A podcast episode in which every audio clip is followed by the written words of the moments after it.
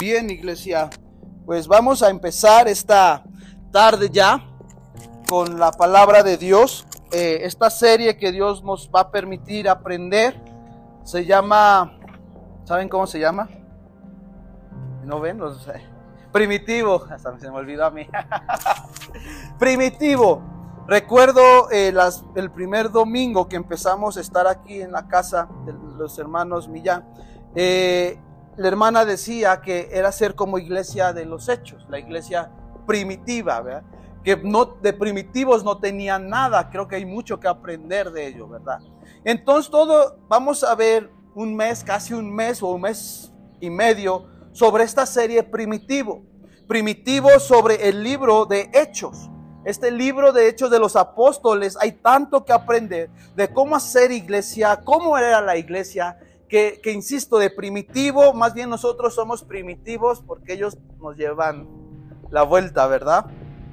Entonces quiero que me acompañen ahí en sus Biblias a Hechos, vamos a estar leyendo Hechos, vamos a estar leyendo Hechos.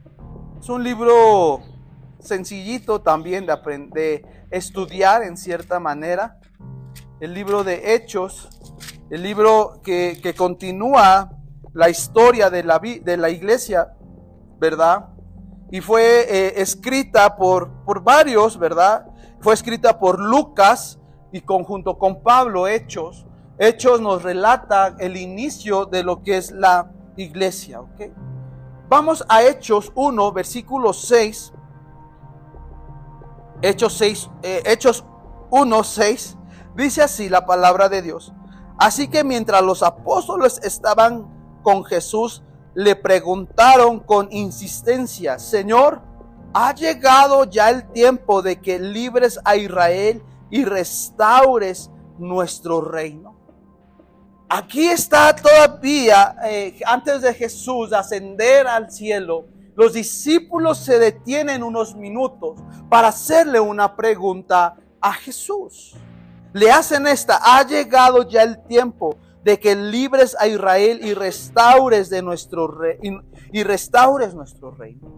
Como eh, tenemos el, antecedente, el pueblo de Israel estaba siendo oprimido. Si nos vamos desde Éxodo, todo esto es viene eh, conectado porque en Éxodo vemos como el pueblo de Israel los venían persiguiendo, ¿verdad? El faraón los venía, los egipcios, y era un, el pueblo de Israel era un pueblo que lo perseguían constantemente. Y hasta la fecha, porque aquí está diciendo, ha llegado ya el tiempo de que libres a Israel y restaures nuestro reino. Y muchas veces, iglesia, nuestra vida es de luchas. Nuestras vidas eh, eh, vivimos en un mundo continuo de luchas. Pensabas que porque dejaste ese Egipto ya no vas a tener luchas. Pero vamos a seguir teniendo luchas. Luchas ¿por qué? Porque pertenecemos a otro reino. Y, el, y aquí el principal objetivo es Satanás destruirnos. No hay más, no hay menos. Dice la palabra de Dios, los que están escuchando este podcast de Eusocia, que es poder y autoridad, ¿verdad? Que, que el enemigo va a querer imponer su autoridad malamente. Pero aquí estos hombres, estos discípulos le hacen esta pregunta. Ha llegado ya el tiempo de que nos libres de Israel y restaures nuestro reino. Pero fíjate que le responde Jesús. Solo el Padre tiene la autoridad, o sea, la auxocia, para fijar estas fechas y tiempos. A ustedes no les corresponde saberlo. En pocas palabras les dijo, ¿qué te importa? ¿Qué te importa, Juan? ¿Qué te importa, Pedro? ¿Qué te importa cuando yo voy a establecer la paz y el orden? Lo que te tienes que preocupar es hacer la voluntad del Padre. Jesús no decía, yo he venido a hacer la voluntad de mi Padre. Y muchas veces la iglesia quiere imponer autoridad, a veces la iglesia quiere imponer objetivos que no están calificados dentro de la iglesia y nos llenamos de religiosidad. Nos llenamos de tantas cosas que ni están escritas en la Biblia, pero porque pareciera que, que fuera fantástico poner religión. La iglesia cristiana de libros de hechos no empezó con religiosidad. Empezó poniendo orden y organización, ¿verdad? Entonces empieza, ¿verdad? Les dice, a ustedes no les importa conocer los tiempos, ¿verdad? Dice, solo el Padre tiene la autoridad, la exosía, lo que estamos viendo, ¿verdad? Para fijar estas fechas y tiempos. A ustedes no les corresponde saber. Vaya respuesta que le dice estos Jesús le da respuesta a estos discípulos diciendo, ¿cuándo vas a restaurar a, Israel? Ya debería que ser, ya es tiempo de que mates a los romanos, ya es tiempo. Y Jesús tranquilamente les dice, no es el tiempo de saberlo. Y muchas veces la iglesia ha entrado en filosofías y en problemas en querer imponer cosas que no les corresponden. La iglesia no le corresponde saber si Jesús ya viene. A Jesús no, la iglesia no, el enfoque de la iglesia no es cuando venga Jesús. El enfoque de la iglesia es predicar a Jesucristo. El enfoque de la iglesia no es ver quién está mal o quién está bien. El enfoque de la iglesia es restaurar. Y es ahí donde Jesús está diciendo, Solo el Padre tiene la autoridad. El pastor no tiene la autoridad. Los líderes no tienen la autoridad. Solo la auxosía total y plena radica en, Dios. Solo Dios tiene la autoridad. ¿Recuerdan cuando Jesús le dicen, los, vienen los discípulos y dice, ni, ni, yo sé, ni los ángeles sé cuando venga. Solo este es un asunto del Padre. Solo Jesús, solo el Dios sabe esto. Y quiero ir igual ahí a Hechos 1, ahora versículo 8. Es muy conocido este versículo 8, ¿verdad? Dice, pero recibirán euxosía, bueno, poder, cuando el Espíritu Santo descienda sobre ustedes y serán mis testigos y hablarán a la gente acerca de mí en todas partes en Jerusalén, por toda Judea, en Samaria y hasta los últimos lugares más lejanos de la tierra.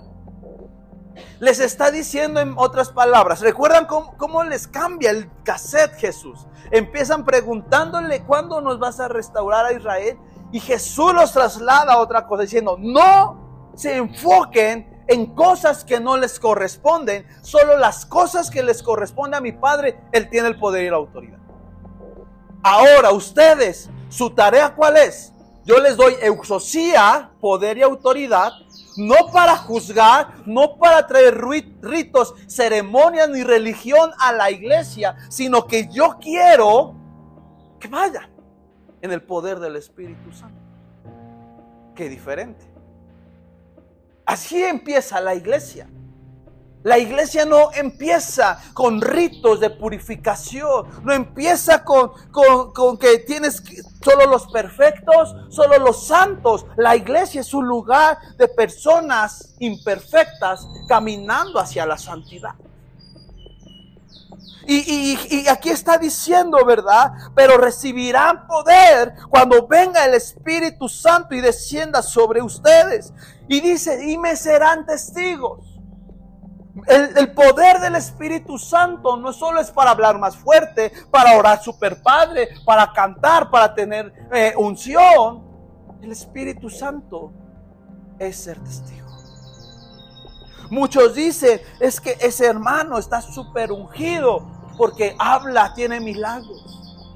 Pero si no ha decidido ser testigo, no tiene exosía.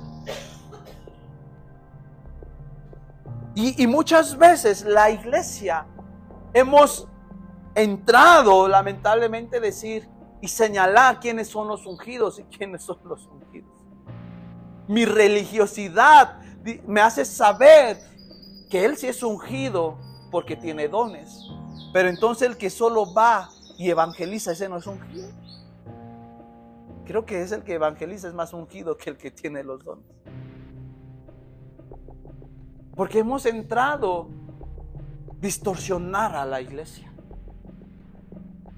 Hemos dicho, tú tienes que ser cristiano y cumple estos requisitos. Y Jesús solo dijo, vengan a mí todos los que están cansados y trabajados. Posteriormente tendremos un encuentro con el poder y autoridad de Jesucristo y cambiará nuestras vidas. La conversión de Saulo, cuando pasó a, Pablo, era un perseguidor, mató, era un matador de los cristianos. Principal perseguidor de la iglesia cristiana, Saulo de Tarso. Y tuvo una euxosía, tuvo un poder y autoridad, un encuentro con el poder y la autoridad del Dios vivo que cambió su vida. ¿Verdad? Dice ahí en el verso 9, después de decir esto, Jesús fue levantado en la nube mientras ellos observaban hasta que yo ya no pudieron verlo.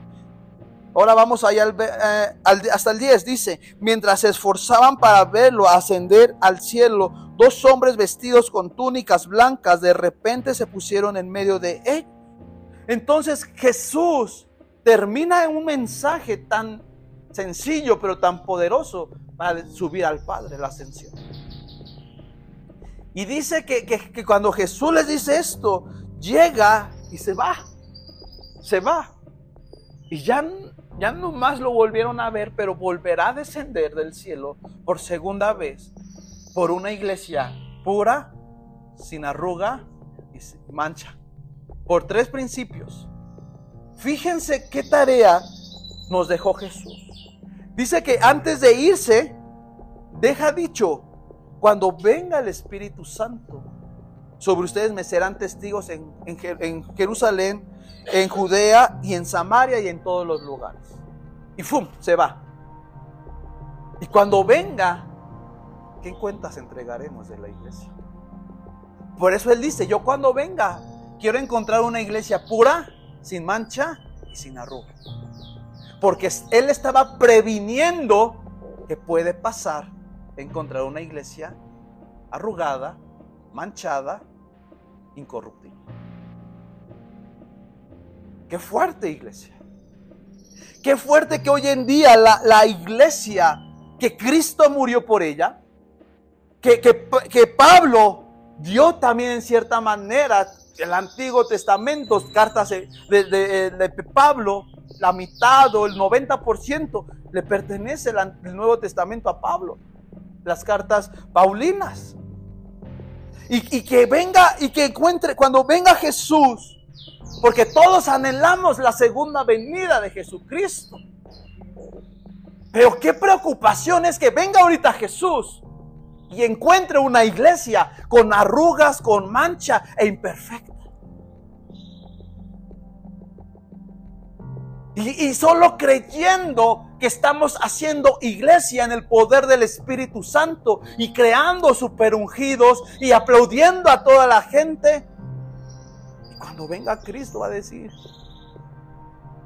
yo no les dejé esta tarea. La tarea de Jesús no fue crear o hacer super ungidos, hacer super pastores.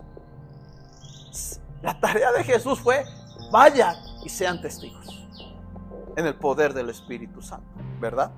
Eso fue la tarea. Hoy vamos a ver tres fundamentos bien sencillitos, pero bien fuertes. Tres fundamentos que vamos a ver el día de hoy en el libro de Hechos, ¿verdad? El libro de Hechos es el inicio de la iglesia que hoy estamos aquí. Gracias por esos hombres que, formaron una iglesia y llegamos hasta aquí, ¿verdad? Eso es una bendición. Pero la iglesia inició hace más de dos mil años. Y si esta iglesia empezó hace dos mil años, es para que fuéramos en gloria, en gloria, en gloria, en gloria pero creo que vamos en decadencia, en decadencia, en decadencia. No está, muchas. Bueno, o sea, la iglesia cristiana ha entrado en tantos sistemas ortodoxos, en tantos sistemas religiosos, que más bien la debes de traer a la gente la religión hacia un lado. Porque llegamos y decimos, solo los santos pueden ser. Ni yo soy santo, nadie. Nadie está calificado a la perfección para servir a Jesucristo. Por su infinita gracia, misericordia, servimos. Pero el lugar de servicio es para todos. Y muchas veces viene la gente por primera vez y, y, empiezan a poner, tienes que hacer esto, esto, esto, esto y esto y esto. Y si no, no sirves. Y Jesús dijo, solo sé mi testigo. El primer paso es ser testigo. Posteriormente veremos otros fundamentos. Vamos a Mateo 16, no pierdan hechos, pero vamos a Mateo 16, 18. Mateo 16. Mateo 16, 18. Dice así la palabra de Dios. Dice, ahora te digo que tú eres Pedro, que quiere decir roca, y sobre esta roca edificaré mi iglesia, y el poder, eh, y el poder de la muerte no conquistará. Fíjate, dije, y te daré las llaves del reino del cielo. Todo lo que prohíbas en la tierra será prohibido en el cielo, y todo lo que permitas en la tierra será permitido en el cielo. Es Mateo 16, 18. ¿Qué iglesia? Fíjate, aquí es Jesús hablándole. Y le está diciendo a quién? A Pedro. ¿Y quién era Pedro? El discípulo más imperfecto después de Judas Iscariote. Pedro era el discípulo testarudo. Pedro era a lo mejor el, el patito feo de los discípulos. Yo qué sé. Pedro traicionó a Jesús. Le dijo, cuando le di, está eh, eh, a Jesús. Pedro fue zarandeado, dice la palabra de Dios. Entre, dijo Cristo, ajá, viene Satanás y le dice, vas a tener que ser zarandeado para ver si eres trigo o cizaña. Pedro, ¿qué más fue? El que era un hombre no tenía fe falta de fe. Cuando estaba crucificado, le dijo, yo no te voy a traicionar. Y, Jesús voltea, yo creo que con mucho amor, y le dijo, cállate. Porque tres veces, antes que cante el gallo, me vas a traicionar. Lo traiciona. Él está desde lejos viendo todo el, el peregrinar de Jesús en la cruz del Calvario. Y Jesús, sabiendo que era imperfecto, confió algo perfecto en sus manos, que era la iglesia. Porque fíjate cómo le dice, ¿verdad? Y te daré, eh, eh, era 18, ¿verdad? Sí, ahora te digo que tú eres Pedro, que quiere decir roca, y sobre esta roca edificaré mi iglesia y el poder, la exosía de la muerte no conquistará y, él te da, y te daré las llaves del reino del cielo, y todo lo que prohíbas en la tierra será prohibido en el cielo, y todo lo que permitas en la tierra será permitido. A un hombre imperfecto llamado Pedro le dejó la iglesia. Y mucha gente o muchas iglesias no confían en la gente por sus imperfecciones. Pero si el Dios todo soberano confió en el que lo traicionó, que no sea capaz de que nosotros podamos confiar a otros. Ahí radica la iglesia. La, la, iglesia no radica en personas perfectas, sino en personas imperfectas, renovadas con el poder y autoridad de Cristo. Y, Pedro fue autor de fundar iglesias junto con Pedro, con Pablo, ¿verdad? Tú te preguntas, o cuando yo estaba haciendo esto, me hice una pregunta. ¿Qué pensaría Pedro y Pablo de las iglesias de hoy en día? ¿Qué pensaría Pedro y Pablo? Pablo dio la vida por la iglesia. Murió como mártir. Fue crucificado, eh, perdón, fue encarcelado Vemos en varias cartas que él escribe, le dice, estando yo preso o estoy preso. Pedro, pues le costó para que tú y yo descalifiquemos a todo el mundo. Para que tú y yo nos sepamos hacer iglesia y nos captemos de que soy el superungido, pero no soy el superungido porque ni siquiera me ha costado hacer iglesia. ¿Qué pasaría si Pedro y Pablo vinieran y, fueran así como espías y entraran a cada iglesia? Ya dejemos los católicos, la cristiana. Que se presentara Pedro y Pablo en cada iglesia cristiana y que dijera, ah, canijo, se volverían a morir. se volverían a morir, iglesia. Yo creo. ¿Qué pensarían de la iglesia actual?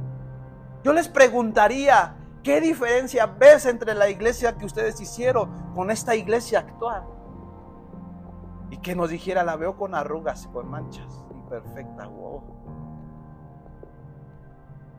¿Qué pasaría?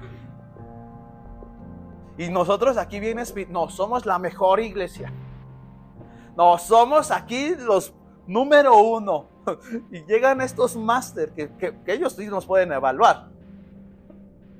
Y decir, ay chiquitos, ya descompusieron lo que yo hice. ¿Vea? Hemos perdido el ritmo de la iglesia primitiva.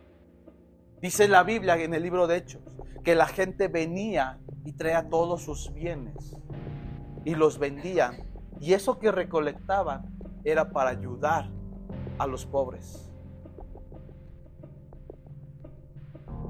La, iglesia primitiva se reunía con un mismo espíritu y con un mismo sentir, predicar a Cristo. No predicar vanagloria, no predicar mensajes fuera de contextos, sino se reunían porque conocían a Cristo. Y eso, esa iglesia que empezó con 120, ¡pum! se fue multiplicando y multiplicando. ¿Por qué? Porque era un mensaje tan sencillo y tan práctico. Hoy en día los mensajes son muy rimbombantes, muy sencillos como hasta el otro extremo. Tú no puedes venir a Cristo hasta que te arrepientas de tus pecados. Tienes que venir a Cristo, iglesia. Porque yo no te voy a hacer cambiar, sino es la exosía, el poder y la autoridad de Cristo. Es lo que cambia a la gente.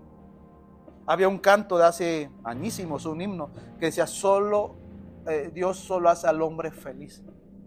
Solo, solo Dios hace al hombre feliz. No es la iglesia que te hace ser feliz. Nos reunimos para ser comunidad, pero la iglesia no te hace ser feliz. El que te hace ser feliz se llama Cristo Jesús. Es lo que te hace, ¿verdad? ¿Qué es la iglesia entonces, verdad? La iglesia es un, es un movimiento y no una organización. La iglesia es un movimiento y no una organización. No somos una organización. Allá afuera dicen organización religiosa. Pero nosotros somos un movimiento. Un movimiento con el poder del Espíritu Santo para transformar a gente y poder ser testigos de esa transformación a través del Espíritu Santo. Una organización es una, es una dependencia que está ahí sentada, que solo manda por normas, por leyes, que se rige por estatutos. Y lamentablemente hoy en día la iglesia se está basada en una organización, en mandar, en organizar, pero no en una iglesia en movimiento. La iglesia que se mueve es la iglesia que a Dios le agrada el corazón. Si no, es como normal. Si tú no mueves agua, se te pudre. Se echa a perder. Y hay iglesias que están estancadas, pudriéndose, porque no quieren moverse. Y muchas veces el movimiento genera caos, pero en medio del caos está el Espíritu Santo. Porque dice en Génesis 1.1 que, que, estaba, eh, eh, Dios separó todo, ¿verdad? Y había un caos, la tierra estaba hecha un caos, desordenada y vacía. Pero dice que sobre la faz de la tierra se movía. En medio del caos el Espíritu Santo se mueve para hacer iglesias perfectas, ¿verdad? 120 hombres salieron a la calle a predicar el Evangelio. ¿Y sabes qué predicaban en el libro de Hechos? Algo muy sencillo. Amor, muerte y resurrección de Jesucristo. El amor de Jesús, la muerte de Jesús y la resurrección de Jesús. Un mensaje tan sencillo, tan práctico, pero que en su momento les costaba la vida. Y hoy en día, ¿cuál es el mensaje que predica la iglesia? ¿Qué mensaje proyecta o qué mensaje hablamos desde la iglesia para los demás? La iglesia predicaba el amor, muerte y resurrección. No predicaba más allá. Porque ellos estaban entusiasmados de que la gente pudiera ver la exosía, el poder y la autoridad. Porque hoy en día los líderes, los pastores, se creen con tanta autoridad de parte de Dios que han dejado de predicar el amor, que han dejado de predicar la muerte y la resurrección de Jesucristo. Yo no tengo autoridad sobre ustedes. El quien tiene la autoridad es Cristo. Yo no tengo tal cual la autoridad de la oxosía. Dios, Jesús se la da a este Pedro. Pero ¿para qué? Edificar una iglesia pura, sin mancha y sin arruga. Vaya. No le dijo, y te doy autoridad sobre la congregación le dijo, te doy autoridad para la iglesia. Y la iglesia somos nosotros. Un cuerpo en movimiento bajo el poder del Espíritu Santo. Pero la iglesia se ha metido en tantos rollos doctrinales, en tantos rollos teológicos, que Dios bendiga la teología, es buena. Pero nos hemos metido más en la religiosidad. Hemos ido avanzando, gracias a Dios, ¿verdad? Antes las mujeres tenían que ponerse pelo. Hay iglesias que lo acostumbran. Y si no, no eres digna. Oye, ¿dónde dice eso? Y nos hemos quedado en eso, ¿verdad? Nos hemos quedado, ¿verdad? La iglesia no inició con reglas, sino con un mensaje de restauración. ¿Y sabes dónde inició la iglesia? Cuando Jesús dijo, yo soy el camino, la verdad y la vida. Desde ahí empezó la iglesia. Jesús empezó diciendo un mensaje de restaurar, restaurar a la gente, diciendo, vengan a mí, porque yo soy el camino, la verdad y la vida. Porque en ese entonces habían muchos caminos, muchas em, creencias, muchas, no religiones, pero muchas em, filosofías que pensaban que si iban con este hombre iban a ser salvos. Creían en, Abraham, creían, ¿verdad?, en el Mesías. Pero Jesús eh, em, se plantó y solo dijo, yo soy el camino, la verdad y la vida. Eso es iglesia. Eso es hacer iglesia. Decir al mundo que Jesús es el camino, la verdad y la vida. Y nadie va al Padre si no lo confesamos como Jesucristo. Y nos llenamos de, tantas dogmas, de tantas doctrinas, diciendo a la gente, si no cursas, que si es bueno cursar el discipulado, pero si no llevas el discipulado, te vas al infierno. Si tú no eh, hablas lenguas, como que no eres bautizado en el Espíritu. No nos hemos, encontrado con eso. Eh, si tú eh, no haces aquello, si tú no haces aquello, como que estás mal. Jesús dijo, vengan a mí. Ah, dijo, yo soy el camino, la verdad y la vida. Y luego dice, en otro pasaje, vengan a mí todos los que están cansados y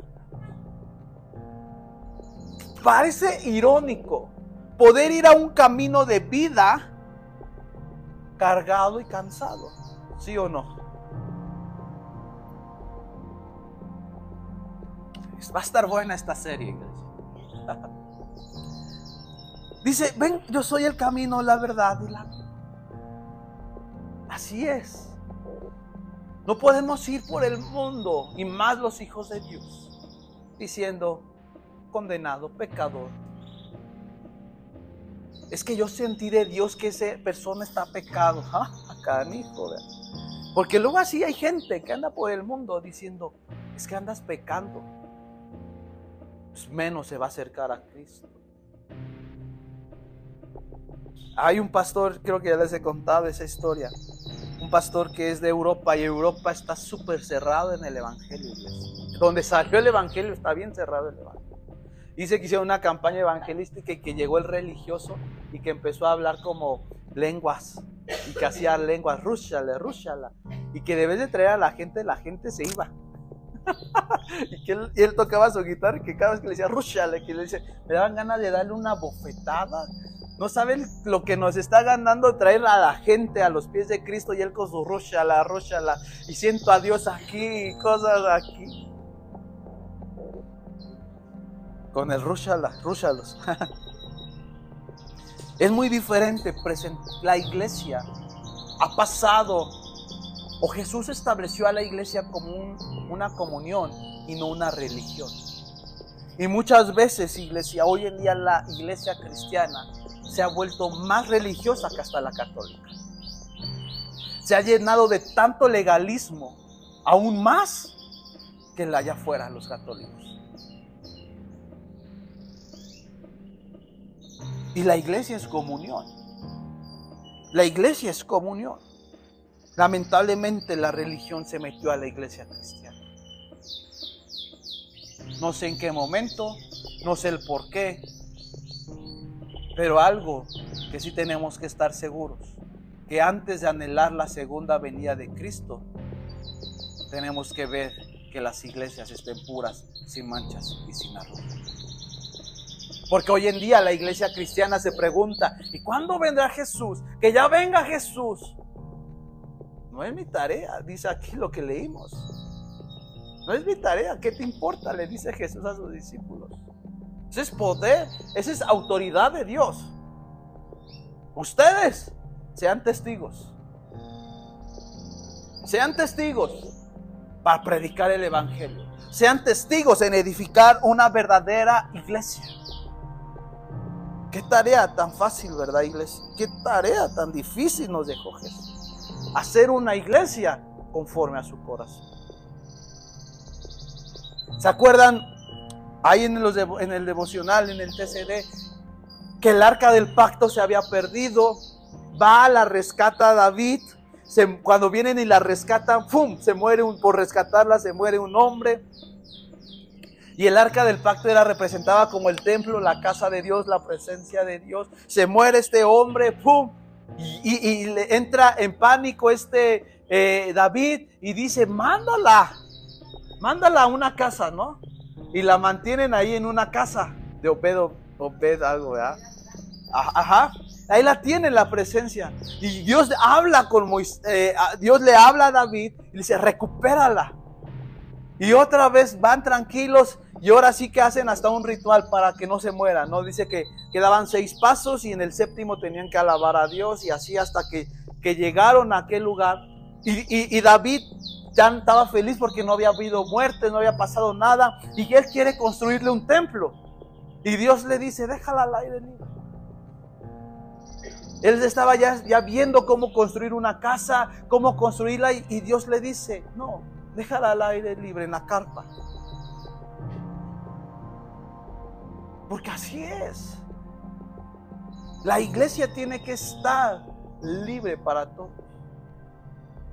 Muchas veces la presencia de Dios la limitamos porque imponemos la exosía de uno mismo y no el poder y la autoridad de Cristo Jesús, iglesia. Quiero ir con el primer fundamento de toda esta serie.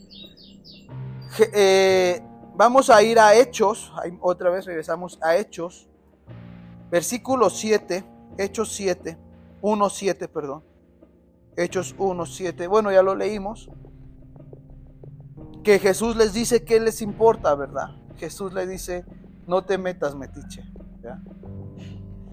Hechos 1.1 dice, Teófilo, en mi primer libro te relataré todo lo que Jesús comenzó a hacer, a enseñar hasta el día que fue llevado al cielo después de haberles dado a sus apóstoles escogidos instrucciones adicionales por medio del Espíritu Santo. Ojo, dice aquí, ¿verdad? Que Teófilo fue el testigo que relató todo lo que Jesús comenzó a hacer, a enseñar hasta el día que fue llevado. Pero fíjate qué dice aquí. Dios les dio instrucciones adicionales por medio del Espíritu Santo.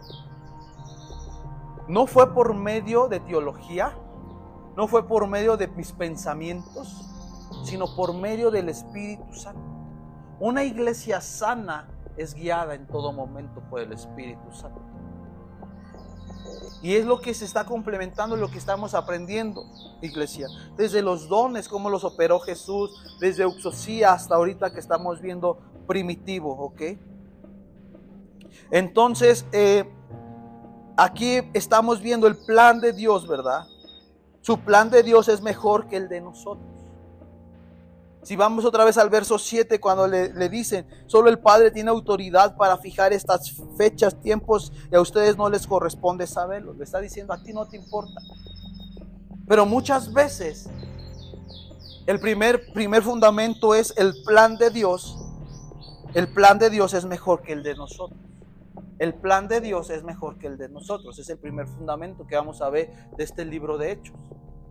Muchas veces, iglesia, pensamos que nuestro fundamento es mejor que el de, de Dios, ¿sí o no?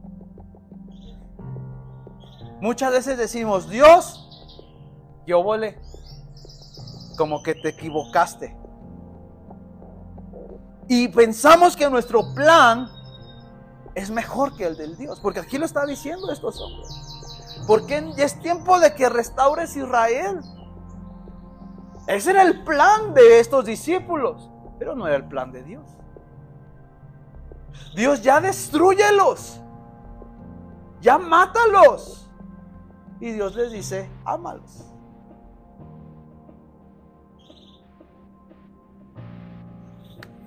Bienvenidos a la iglesia verdadera. ¿Verdad?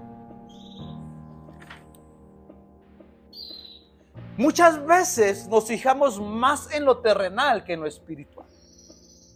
Nuestros ojos están más puestos en lo terrenal que en lo espiritual. Y estos discípulos cuando le están, le preguntan a Jesús, ¿verdad? Otra vez. Eh, eh, solo Jesús tiene la autoridad, dice, solo el Padre tiene la autoridad para fijar estas fechas, tiempos. A ustedes no les corresponde saberlo. Ellos ya querían establecer su reino, su poder, su autoridad. Y Jesús los calma diciéndole, no es el tiempo.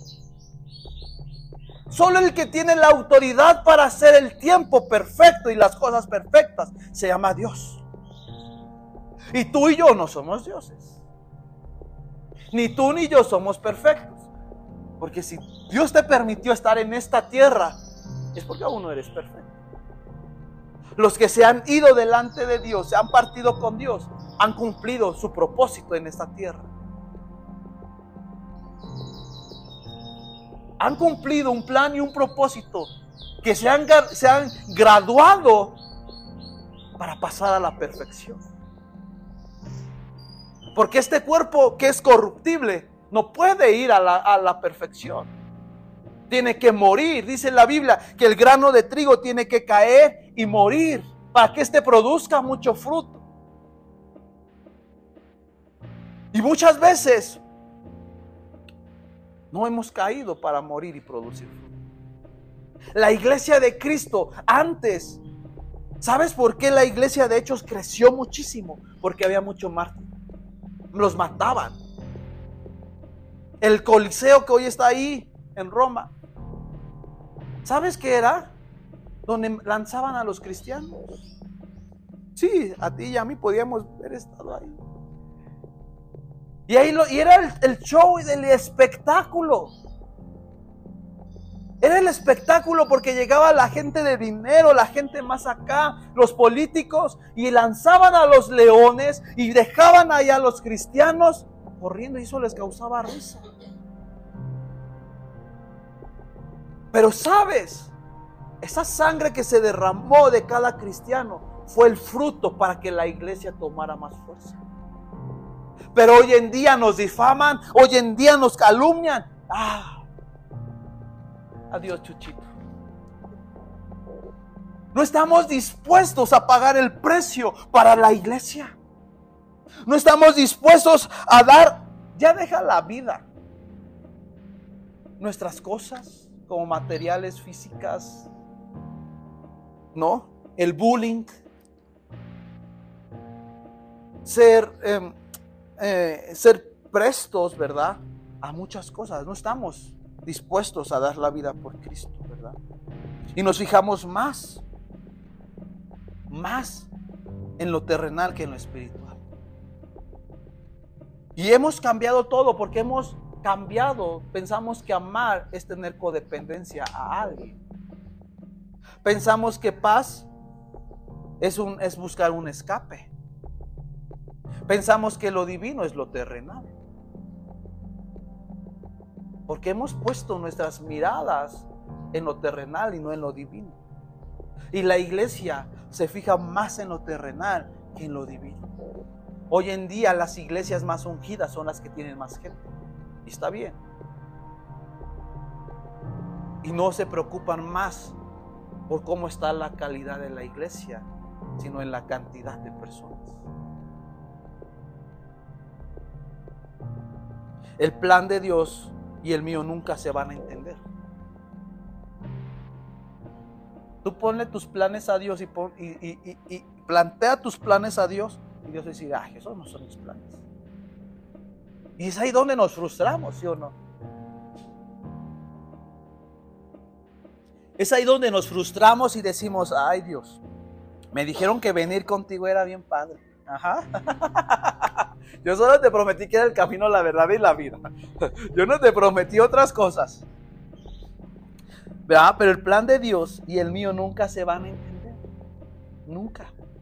Porque tu plan es terrenal y el plan de Dios es divino. Cuando tú te conviertas más divino, la divinidad se cumplirá sobre tu vida. Pero si yo sigo viviendo terrenalmente, no comprenderé el plan divino. Muchas veces queremos bajar a nuestro nivel a Dios, ¿verdad? Pensando que nosotros somos Dios del Dios. Pensamos que nosotros somos Dios del Dios. Y es donde nos topamos. Y es donde luchamos. Y es donde lloramos. Y es donde decimos, Dios, ¿qué onda? ¿Por qué esto? ¿Por qué aquello? ¿Por qué esta circunstancia? ¿Por qué ahora esto? Y Dios te dijo, tienes que ser testigo. Porque todo lo que vivimos, dice la palabra de Dios, nos ayuda para bien. Y lo que tú estás viviendo es testimonio para dar ser testigo de las grandezas de Dios y a través de ahí la iglesia va a correr. Lo que pareciera ser desgracia no es desgracia, porque con eso vas a traer gente a la iglesia y que conozcan el poder y la autoridad de Cristo. Pero si tú reniegas de lo que te está pasando, estás viendo lo terrenal y no lo divino.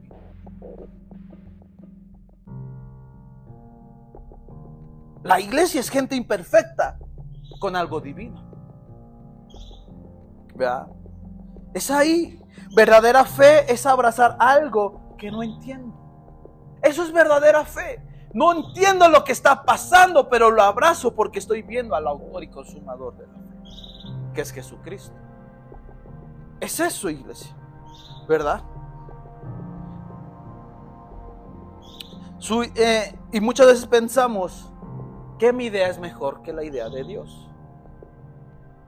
Y nunca. ¿Cómo algo perfecto va a cuadrar con algo imperfecto? Oh Dios, ayúdame. O sea, yo te puedo ayudar, Dios. O sea, yo ya tengo la maestría de, de, de, de rotas 20 mil.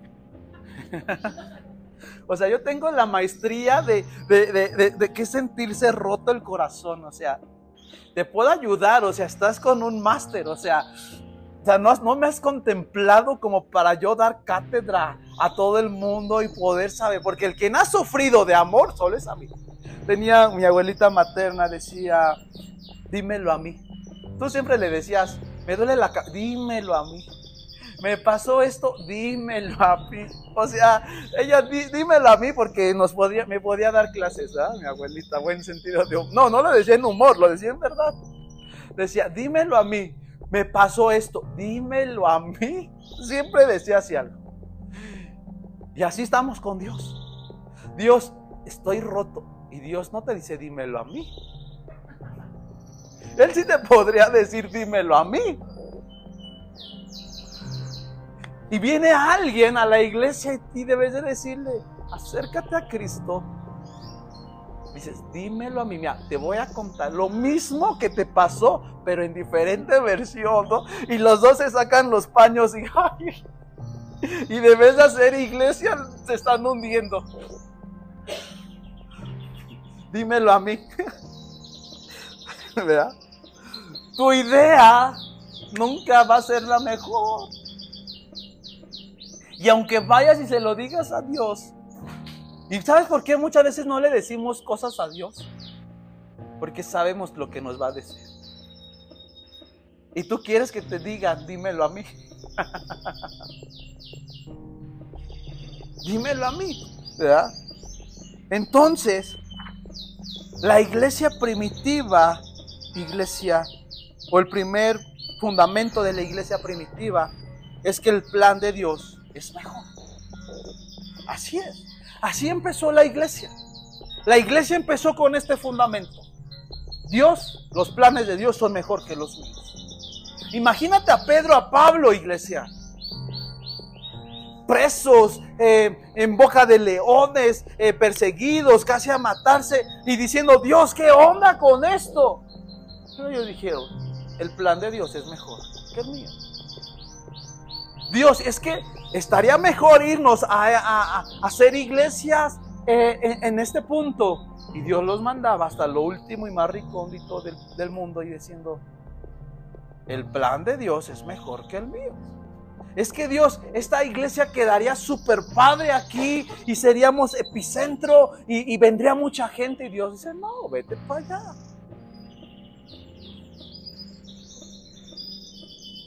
Y Dios, o luego Dios te quieres tú hacer algo. Dios está padrísimo aquí. No, vete para allá. Y tú, y, y tú, es que Dios, dímelo a mí. Dímelo a mí. Hechos, ahí vamos al versículo, Hechos 1.8. Pero dice, recibirán poder cuando el Espíritu Santo descienda sobre ustedes y serán mis testigos y hablarán a la gente acerca de mí, ¿verdad? El segundo fundamento que vamos a ver, y voy metiéndole velocidad, segundo fundamento es, somos sus testigos. Somos sus testigos. Y cuesta ser, cuesta trabajo ser testigo. Pero ojo, testigos correctos, porque hay testigos también mafiosos. ¿No? Hay testigos que, que, que son testigos, pero los usan. ¿Me, explico? Como que los manipulan. Ese es mi testigo y te doy un chocolate, pero miente. ¿No? Hay testigos falsos como testigos verdaderos, es a lo que voy. ¿Qué tipo de testigo eres tú delante de Dios? ¿Falso o verdadero? Porque hay testigos que dicen seguir a Jesús, pero su testimonio es falso. Pero hay testigos que dicen seguir a Jesús, a, Jesús, a Dios, y es verdadero. Es fuerte. Porque no todo el que diga Señor, eh, ¿se acuerdan esa palabra que, vienen estas personas eh, felices? Eh, echaron fuera demonios los discípulos y, le dicen a Jesús, vimos cómo estos hombres de los demonios se nos sujetaron en tu nombre, vimos tantas cosas y Jesús, tranquilo, dímelo a mí. Dice, tranquilo, porque no todo el que echa fuera demonios entrará en el reino de los cielos. Porque pensarán que son testigos del Evangelio verdadero, pero no. El verdadero testigo de Dios tiene el poder y la autoridad que radica en Jesucristo. Entonces el segundo fundamento somos testigos. ¿Qué tipo de testigo eres tú? ¿Verdadero o falso? Vamos a pasar por el detector de mentiras. ¿ah? ¿Verdad? los discípulos eran testigos verdaderos. Porque, de acuerdo otra vez allá a Hechos 1, 6, eh, sí 6, cuando le preguntan, Señor, ha llegado el tiempo de que Israel, eh, libres de Israel y restaures nuestro reino. O sea, ellos querían, ay, hacer ahí, ¿verdad? Y los discípulos decían, vamos a matar a los, a los romanos, vamos a matar a los romanos vamos a matar a los romanos, pero Jesús les dijo, ama a los romanos. Ama a los romanos, ¿verdad? Y muchas veces ser testigo nos lleva a amar a nuestros enemigos. Ser testigos del amor verdadero de Cristo es amar a nuestros enemigos. Tú quisieras matarlos, pero Dios dice, ámalos. Tú quisieras agarrarles el cuello así, así como el guajolote, ¿no? Cuando tronarles el cuello y así, desplumarlos. Y Dios dice, para eso yo no te llamé a ser testigo. Yo te llamé a ser testigo en el amor y en el poder de la auxosía. Y así, así empezó la iglesia. La iglesia no empezó con vamos a conquistar al mundo. Empezó diciendo, hay que ser testigos de lo que nos dejó el maestro. ¿Ya? Es evangelizar a todos en el amor de Dios. Eso es ser testigos, evangelizar a Dios en el evangelizar a todos en el amor de Dios. Pedro otra vez, ¿verdad? Un hombre imperfecto, pero ahora siendo iglesia perfecta. Dios dice la palabra que Dios sacó de lo más vil y menospreciado para menospreciar a quién? A los sabios y a los hombres. Dios hace iglesias con hombres imperfectos. ¿Por qué? Porque ellos saben que es gracia y que es amor. Las personas perfectas no conocen que es amor ni gracia. Y cuidado que nos creamos santos perfectos, porque seremos juzgados con una justicia severa de Dios. Pero quien conoce y ha caminado en la gracia y en el amor de Dios, está decidido a amar a la gente y hacer iglesia bajo gracia y bajo amor y no bajo juicio. La iglesia, así tenemos que funcionar, iglesia.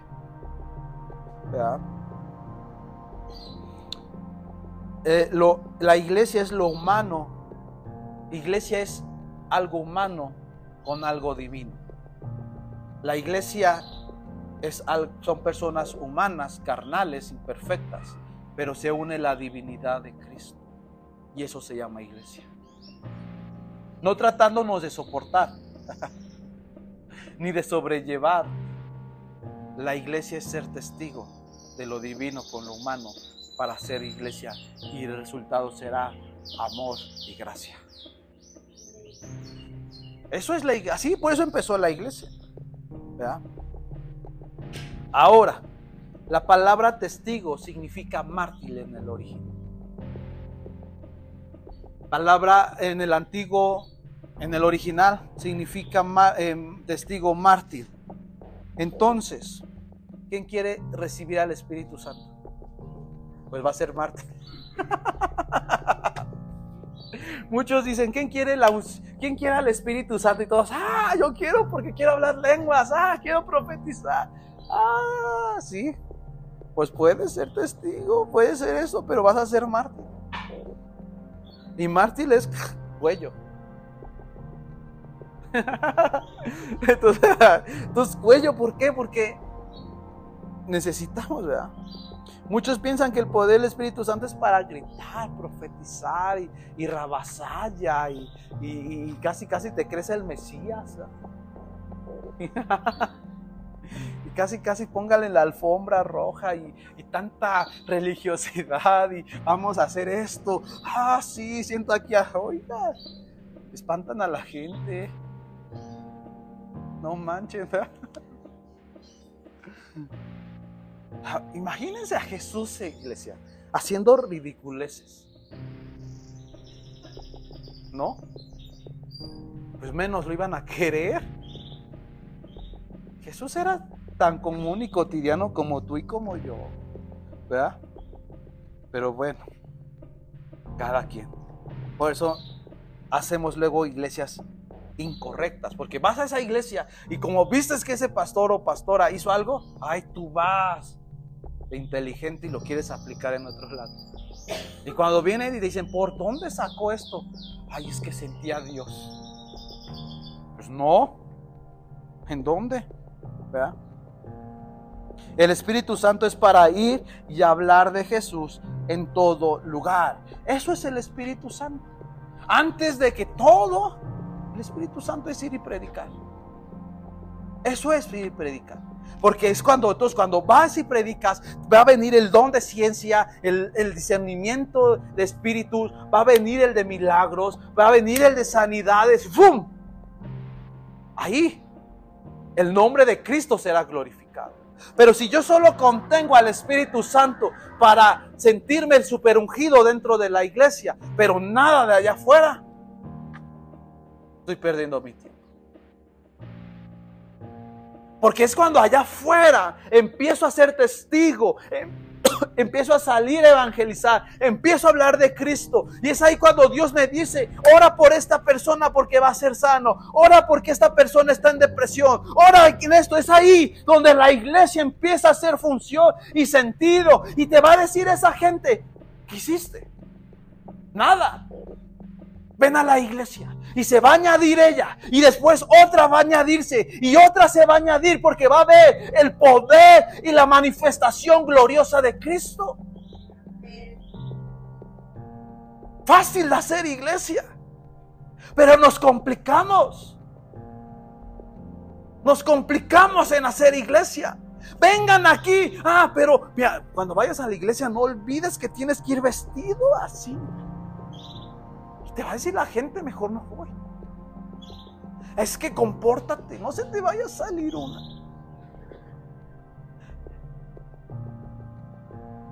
Pero si cuando esa persona tuvo el poder y el encuentro con Dios, va a cambiar el enfoque porque va a decir, llévame a donde tú vas. Y va a haber gente tan imperfecta, pero conectada con lo divino. Muchas veces tenemos más, ¿verdad? Ahorita les digo una frase que me gustó.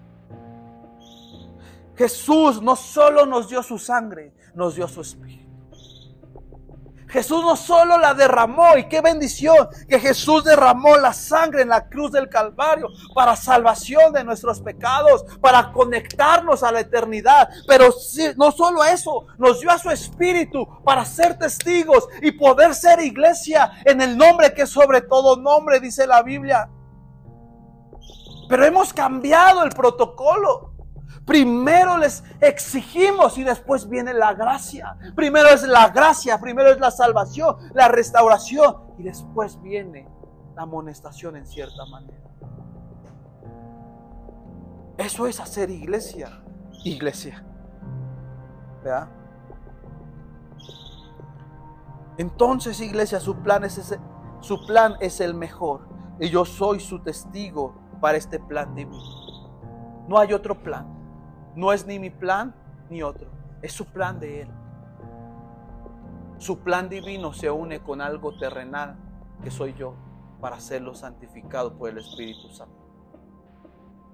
Pero si nosotros callamos, ¿de qué sirve tener al Espíritu Santo? Y lo digo eh, con cautela, ¿de qué sirve tener al Espíritu Santo entre nosotros si tú y yo lo tenemos? La gente de allá afuera necesita eso. La gente necesita la exosía, el poder, la autoridad del Espíritu Santo. ¿Verdad?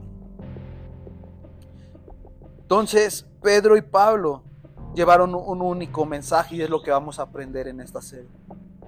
Pedro murió como mártir en una cruz.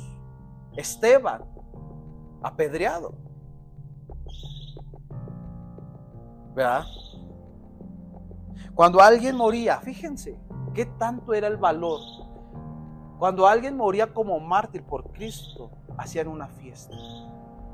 No, no fiesta de decir, ah, ya nos libramos de Pedrito. Hacían una fiesta de celebrar porque murieron por causa de Cristo. Y hoy celebramos al pastor super ungido y ese le aplaudimos. Le aplaudimos al quien sacó el último disco super cristiano ungido. Pero no, no le aplaudimos al quien está dando la vida por una iglesia. Porque hemos cambiado. Viene el apóstol. Ah, viene el apóstol, llenemos la iglesia. No, hasta decimos, ese día hay comida gratis con tal que se llene la iglesia. ¿En dónde?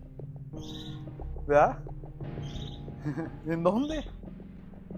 Sabemos tal vez en dónde, ¿verdad? Y tres días después, solo canta el pajarito. ¿Ya? Y el último punto, el último punto, fundamento, mirar hacia frente, mirar hacia el frente. Y con esto termino. Mirar hacia el frente. Vimos el primer punto, el, el plan de Dios es perfecto. El segundo, soy testigo. Y este último es mirar hacia frente. Y esto está en Hechos 1.11. Hechos 1.11. Dice ahí, hombres de Galilea le dijeron, ¿por qué están aquí parados hacia el cielo, mirando hacia el cielo? Jesús fue tomado de, de entre ustedes y llevado al cielo, pero un día volverá del cielo de la misma manera en que lo, lo volvieron ir cuando se fue. Dice que, que llegan unos hombres y estos hombres hacen una pregunta a sus discípulos. ¿Qué hacen aquí parados mirando al cielo? Dice un salmo, alzaré los ojos a los montes y de dónde vendrá mi ayuda. Mi ayuda vendrá de los cielos. Pero no te puedes quedar ahí. Dios, aquí estoy. Mándame el ángel Gabriel. Dios, aquí estoy. Ayuda, ayuda. O sea, estoy aquí esperando. A ver, Dios, mándame mana. Los que esperaron maná se murieron en el desierto. El tercer fundamento es mirar siempre hacia el frente. Imagínate esto, si este hombre no se hubiera aparecido, dice, ¿qué hacen aquí mirando al cielo? Se hubieran quedado ahí, yo creo no sé cuántas horas, o meses, o semanas, esperando a Jesús. Y hay muchos cristianos que están así aún, mirando cuando, ven cuando viene Jesús. Y te vas a morir esperando a Jesús. Porque Miguel sabe cuándo viene. Si estás pasando por tribulación, por cual sea, ya no mires más al cielo. Mira hacia el frente. Y camina como testigo verdadero de Jesucristo. Porque si tú solo estás esperando, literalmente como ese versículo, que sí lo creemos, alzaré los ojos a los montes. ¿De dónde vendrá mi socorro? Mi socorro viene de Jehová. Alzaré los ojos, pero dice, alzaré los ojos, pero hay que poner acción. Y muchas veces la iglesia se cree tan espiritual, diciendo, aquí estaré contemplando tu majestad, tu hermosura, Dios. A ver cuándo vienes. 80 años se te fue tu vida sin hacer nada. Porque estabas esperando a Jesús. Y no era el tiempo de que tú supieras cuándo viniera. Como iglesia no es nuestro enfoque ver muchos factores. Nuestro enfoque es ver hacia enfrente. Ver hacia enfrente es como nuestra iglesia, ¿verdad? Ese es, el enfoque de la iglesia. No sabemos, ¿verdad? Dice, dice ahí, ¿verdad? Un día volverá del cielo de la misma manera en que lo vieron irse. Si no nos toca a esta generación ver regresar a Jesús, pues le va a tocar a otra. Y qué padre por ellos. Pero mi enfoque no va a ser esperar. Ay, Chuchito, como que ya te tardaste. Chuchito, como que yo pensaba, como que el Espíritu Santo me había dicho que venías en enero del 2000 tanto. Porque hay gente que así dice, siento que Dios ya viene, siento, hasta se me enchina la piel, dice la gente. Los religiosos, ¿verdad? Nadie sabe. Lo que sí sabemos que va a venir por segunda vez. A mí no me compite saber los sazones, dice la Biblia. A mí lo que me compite es que cuando Él me encuentre, me encuentre haciendo una iglesia pura, perfecta y sin mancha. Porque yo podré sentirme súper ungido, súper santo, súper guau. Y la iglesia arrugada, imperfecta, y peleándose entre unos. Pero yo diciéndole, alabado Jesucristo, hermanos, acabo de recibir la red. Ahí viene, miren, ven ese puntito, vea.